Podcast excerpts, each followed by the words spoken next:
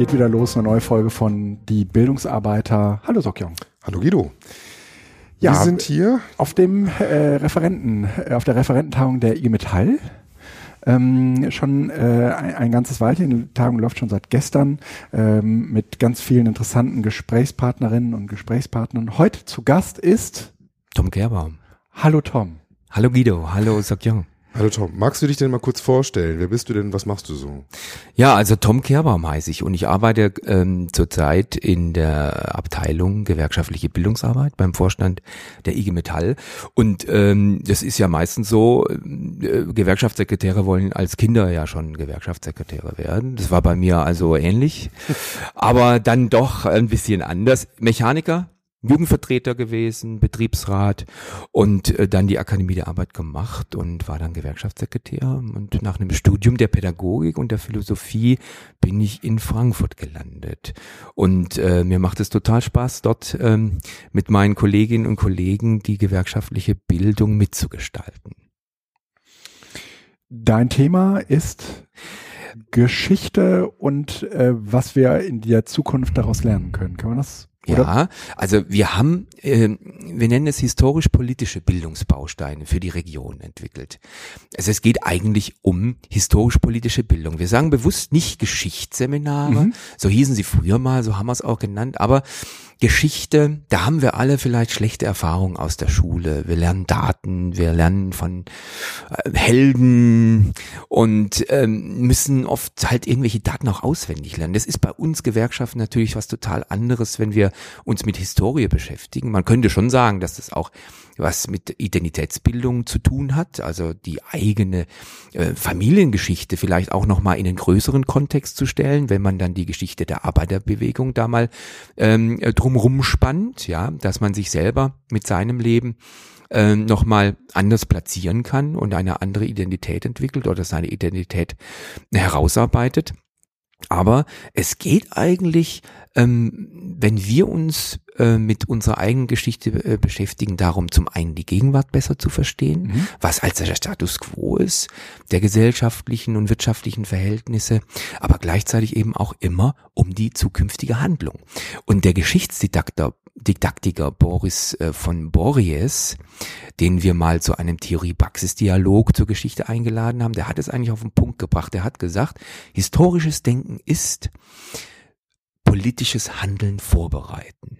Also er hat gesagt, wenn wir uns mit äh, historischen Daten beschäftigen und, und ähm, unsere eigene Geschichte besser kennenlernen, beziehen wir diese Erkenntnisse, die wir daraus gewinnen, immer schon auf unser zukünftiges Handeln. Und das ist eigentlich das Tolle, weil dann äh, wird Geschichte nichts Staubiges und etwas, was nach mhm. Archiven und Moder riecht, mhm. sondern es wird eine Frage der Zukunft. Mhm. Das ist so, äh, darf ich, das ist so ein bisschen dieses Erfahrungsding, ja. Also man, man macht so seine Erfahrungen im Laufe seines Lebens und äh, man leitet davon letztendlich auch äh, ab, wie man sich besser nicht verhält, damit bestimmte Situationen nicht eintreten. Kann man das auf, ähm, auf ähm, den, den Umgang mit äh, Historie genauso sehen, auch wenn man sie ja gar nicht selbst erlebt hat, aber das sozusagen äh, euer Job so ein wenig ist, oder dein Job vor allen Dingen jetzt so ein, ein bisschen ist, ähm, Erf Erfahrungswissen zu spenden, was man sich äh, auf, aufgrund begrenzter Lebenszeit eigentlich nicht, nicht erarbeiten kann? Genau, also darum geht's eigentlich. Das, das, äh, das ist wahrscheinlich damit gemeint, wenn wir auch sagen, aus der Geschichte de, äh, zu lernen. Mhm. Ja? Zu lernen, was zu lernen. Also es besser zu machen, es anders zu machen. Das heißt natürlich, dass wir die Geschichte reflektieren. Das sind nicht unsere eigenen Erfahrungen, ja. aber wir suchen, versuchen uns reinzudenken. Das ist ja auch das Tolle an unserer gewerkschaftlichen Bildungsarbeit. Äh, manchmal denkt man immer, das ist so sozialpädagogisch, wenn ich das sage, aber es ist ein Miteinanderlernen, es ist ein Voneinanderlernen und es ist ein Füreinanderlernen. Das ist zum einen natürlich zwischenmenschlich in den Räumen, wo Referentinnen und Referenten mit den Teilnehmern zusammenkommen und Teilnehmerinnen. Aber wenn wir geschichtliche Daten behandeln, dann lernen wir in der Tat auch voneinander und füreinander, mhm. aber eben auch mit den Kolleginnen und Kollegen, die vielleicht nicht mehr unter uns sind, mhm. aber die genau die gleichen Ziele hatten, die mhm. gleichen Erfahrungen gemacht haben. Und wir versuchen uns diese Erfahrungen nochmal zu verinnerlichen ähm, und anzueignen, um daraus zu lernen. Das ist, das ist in der Tat ähm, wenn man es auf den Punkt bringen will, ähm, ähm, unser Ansinnen in der historisch-politischen Bildung. Mhm. Das ist jetzt nur allgemein umgefasst, worum es da, worum es da geht. Jetzt äh, konkret gesprochen geht es ja um diese Bausteine. Mhm. Äh, wie kann man sich das denn vorstellen, wenn all das, was du jetzt hier äh, umrissen hast, jetzt sehr konkret in so ein, so ein, so ein äh, ja, in so eine, so ein, so ein, so ein Seminarkonzept äh, eingefasst ist? Wie kann ich mir das vorstellen, dass man das jetzt als Multiplikator anwenden, verwenden kann? Mhm. Also was steht da drin? Wie, ist der Umfang eigentlich gedacht? Ähm, wie viel Vorkenntnisse muss man mitbringen, um diese Bausteine gut bedienen zu können? Mhm. Ja, das war in der Tat ein großes äh, äh, Thema, weil wir sind ja alles keine Historiker. Ne? Wir haben vielleicht ein paar Historiker dabei, aber die Bausteine sind ja für die regionale Bildungsarbeit. Und da haben wir ähm, eigentlich einen begrenzten Umfang von Einstiegsseminaren, Betriebsräte, Einstiegsseminare oder eben auch für die Vertrauensleute, die gewerkschaftspolitischen Grundlagenseminare. Und ähm, da sind aber so viele Themen, die man historisch vertiefen kann. Also wo man, wie man so schön sagt, historische Tiefenbohrungen machen kann. Also selbst auch Arbeits- und Gesundheitsschutz hat natürlich unheimlich viel historische Bezüge.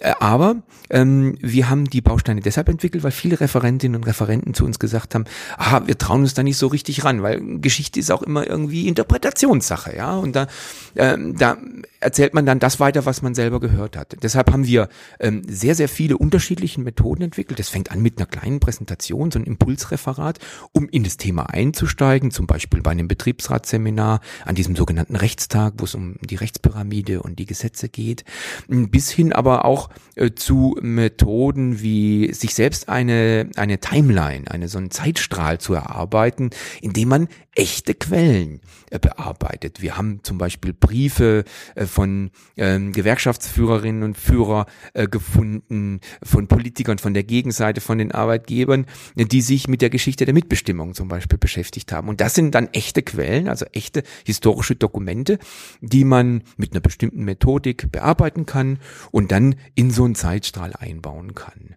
Ähm, deshalb, also es gibt eine Methodenvielfalt, zum Beispiel auch Diejenigen, die sich nicht gern mit Texten beschäftigen, haben die Möglichkeit, zum Beispiel ein Gesellschaftsbild im wahrsten Sinne des Wortes zu malen. Auch dazu gibt es eine Anleitung, weil man sehr gut äh, historisch mit Bildern arbeiten kann. Mhm. Bildinterpretation. Es gibt wahrhaftig schöne Kunstwerke, die eben auch unsere Sache bearbeiten, die gesellschaftliche Widersprüche und Ungleichheiten und Ungerechtigkeiten bearbeiten. Und ähm, dazu haben wir gute Anleitungen gegeben, ähm, dass auch äh, äh, Laienhistoriker sehr sehr, gut diese Methoden anwenden können. Mhm. Ja, soll ja auch Mut machen, äh, historische Bildungsarbeit, wenn ich dich richtig verstehe, also aus der Vergangenheit zu lernen, heißt ja auch einen Blick zu öffnen für das, was kommen kann.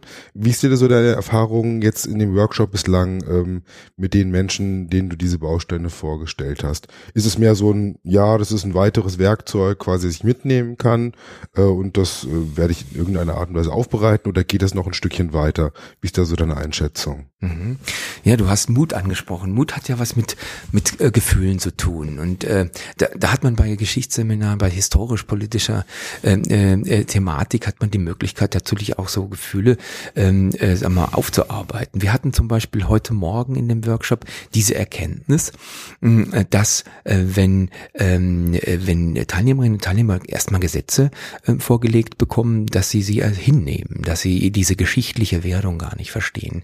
Aber wenn man dann diese harte Auseinandersetzung, auch zum Beispiel um das Betriebsrätegesetz 1920 äh, sieht und wie die Leute dafür gekämpft haben, Demokratie mitzugestalten und zu entwickeln, Mitsprachemöglichkeiten zu haben, um der starken Fremdbestimmung eben ein bisschen was entgegenzusetzen, dann bekommt man anderes Gefühl für die heutigen Gesetze. Man bekommt vielleicht den Mut, auch wirklich alle Gesetze, die es heute gibt und Rechte zu nutzen. Sie sind ja erkämpft worden, aber welcher Betriebsrat macht denn vier Betriebsversammlungen im Jahr. Also nicht alle, sage ich jetzt. Ich will ja nicht sagen, dass es nicht gemacht wird, aber das ist ein Recht und eine Möglichkeit, die man eben auch nutzen soll. Und ich glaube, dass man aus solchen Erkenntnissen, die man durch äh, solche Seminare bekommen kann, eben auch Mut bekommt, tatsächlich das zu nutzen, was wir ja heute haben, weil es hart erkämpft wurde. Mhm wir haben jetzt speziell über die Rechtsseminare gesprochen. Ähm, der historische Blick ist aber auch, ist ja auch ein Querschnittsblick. Inwieweit würdest du dir wünschen, dass äh, Bildungsreferentinnen und Referenten, egal welches Thema sie bearbeiten, immer auch diese historische Komponente auf dem Schirm haben? Ja, ich denke, es ist die die Referentinnen und Referenten entwickeln schon ein sehr feines Gespür, ähm, äh, ob sie für ein, ein, Thema sicher sind oder nicht.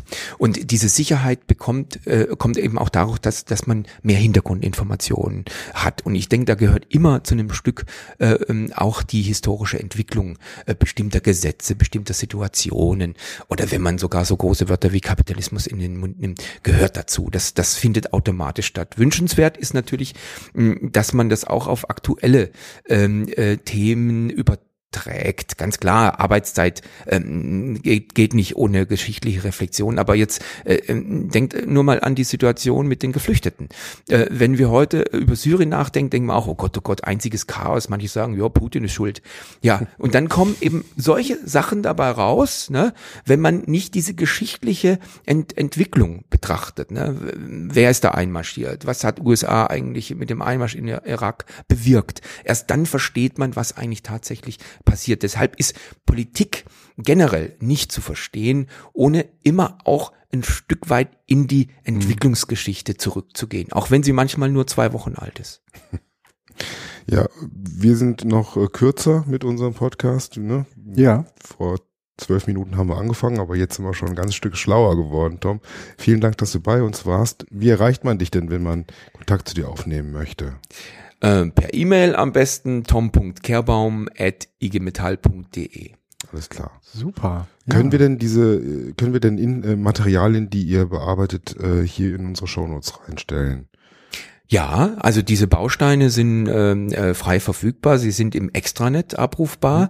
Wenn ihr einen Link machen wollt oder wenn ihr die Bausteine mhm. dort reinstellen wollt, dann stellen wir die euch natürlich sehr gerne zur Verfügung.